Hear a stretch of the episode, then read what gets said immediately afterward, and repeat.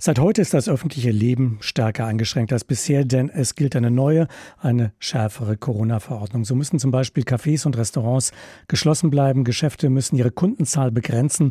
Maximal ein Kunde auf zehn Quadratmeter Verkaufsfläche. Aber nicht überall geht das so streng zu. Im öffentlichen Nahverkehr zum Beispiel wird die Zahl der Fahrgäste nicht begrenzt.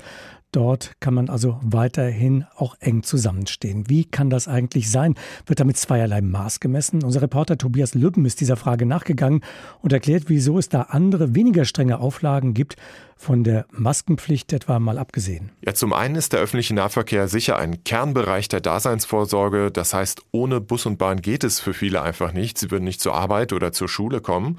Ja, und zum anderen argumentieren die Verkehrsbetriebe, bei uns ist das Ansteckungsrisiko minimal, weil wir sehr oft die Fahrzeuge reinigen, weil wir die Haltegriffe desinfizieren, die Busse und Bahnen gut belüften, ja, und auch auf das Masketragen pochen und Beide großen Verkehrsverbünde in Hessen verweisen auf Statistiken des Robert Koch Instituts zu den Hauptansteckungsorten. Und danach lässt sich in der Tat weniger als ein Prozent aller Covid-19-Infektionen überhaupt nur auf eine Ansteckung in Bus und Bahn zurückführen. Viele, die das hören, werden jetzt annehmen, das heißt, es gibt diesen, in diesen Verkehrsmitteln kein nennenswertes Risiko? Nein, genau das heißt es eben nicht und das verschweigen die Verkehrsverbünde. Es lässt sich nämlich überhaupt für die Behörden nur noch ein Viertel aller Infektionen irgendwie zurückverfolgen. Drei Viertel sind völlig diffus, die Ansteckungsquelle bleibt im Dunkeln. Ja, und bei Bus und Bahn lässt es sich in der Regel eben überhaupt nicht nachhalten. Das Umfeld in Bus und Bahn ist ja völlig anonym.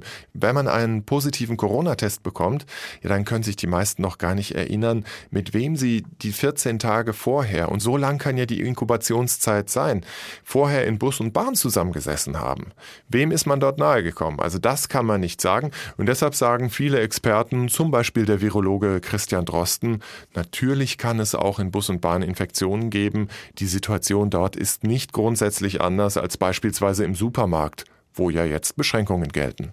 Und es gibt ja durchaus Expertinnen, die einen Sinn darin sehen, weitere Einschränkungen auch im öffentlichen Personennahverkehr einzuführen. Ja, die Leiterin des Wiesbadener Gesundheitsamtes, Kaschlin Butt zum Beispiel, kann sich das vorstellen. Sie sagt, man muss einfach vermeiden, dass Bus und Bahn überfüllt sind. Zum Beispiel mit Ordnungskräften an den Bahnsteigen, an den Haltestellen oder durch zusätzliche Schulbusse, damit die Schüler sich da nicht so dicht drängen müssen. Und dafür hat das Land Hessen übrigens auch etwas Geld bereitgestellt. Ganz klar, nicht der halbleere Bus, nicht die halbleere U-Bahn sind das Problem, da wo alle die Regeln, die Abstände und die Maskenpflicht einhalten.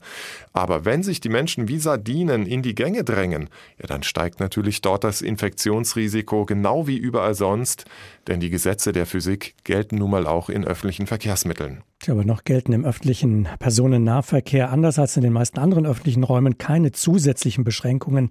Das können nicht alle Experten nachvollziehen. Informationen waren das von Tobias Lübben.